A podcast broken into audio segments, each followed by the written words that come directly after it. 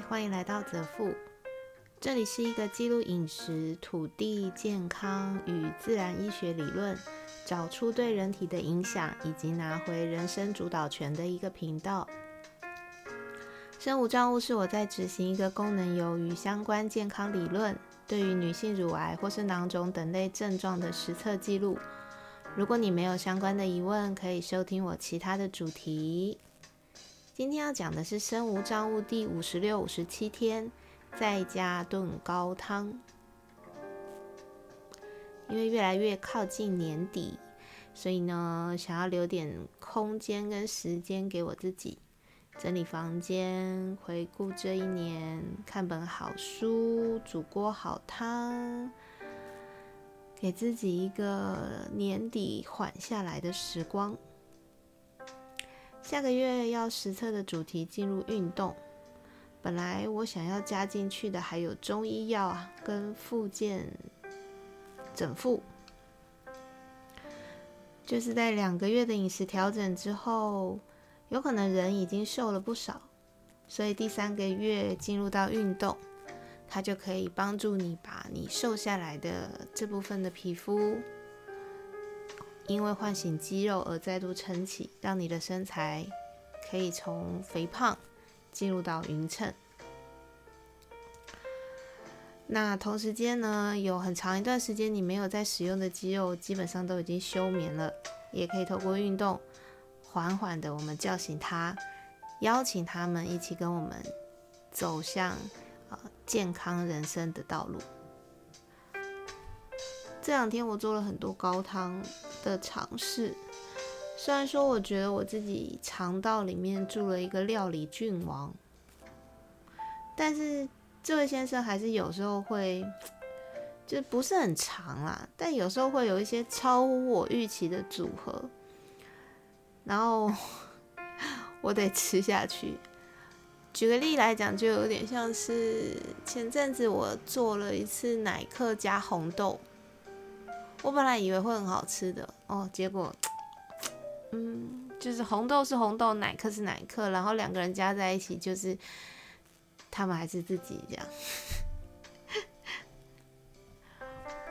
所以我决定就是花两天来跟料理郡王合作一下，找出我们对于高汤的共同默契。其实我根本称不上是一个厨师，在改变饮食之前，我都没有使用过厨房。可是改变饮食这两年的时间，嗯，可能因为我运气很好，一开始就认识很多好农夫，然后透过他们的食材加上发酵食，慢慢唤醒我肠道里的好伙伴，也就是现在的料理郡王，就一路到了今天。为什么我会叫它料理菌王呢？因为肠道其实是我们人体微生物从呃微生物群最为丰富的一个区域。那微生物嘛，就是有很多不同不同的菌种，所以我觉得它就是我的料理菌王。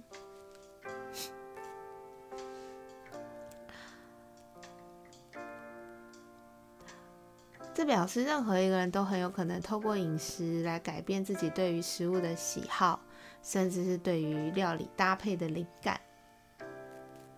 真的，我就是一个活生生的例子。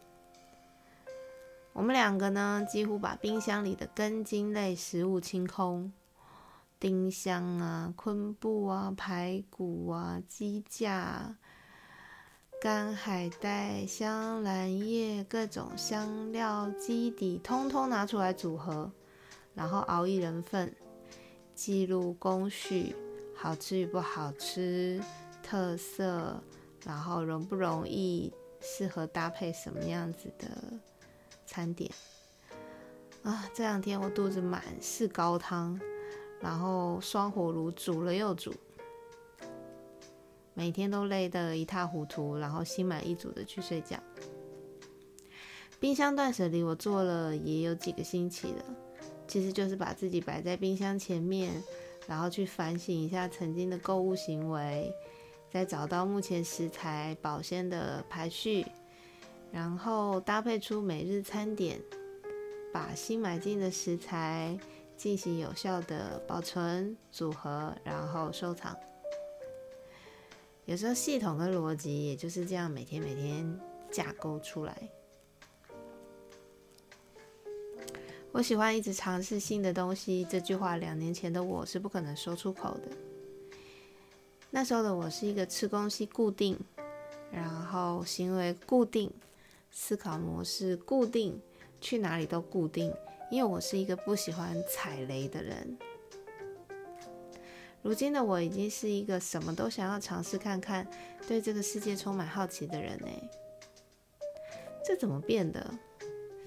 嗯，我很难跟你说一个确切的原因，但是我真的过得比两年之前那几十年的我来的好非常多，甚至算是重新开始过自己的人生。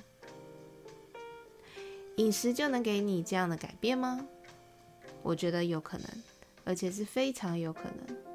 当然啦，也不可能只有饮食，还有其他的搭配。但是关于你人生的可能，得要你自己愿意，它才能够开启。跟各位分享两个高汤组合，一个是我用龙骨。大骨、佛手瓜、葱、昆布、香兰叶、跟姜，然后另外一个是小鱼丁香、海带芽、佛手瓜、昆布、老菜脯、葱蒜。希望大家也能够跟我分享你们喜欢的高汤组合。今天先这样啦，拜拜。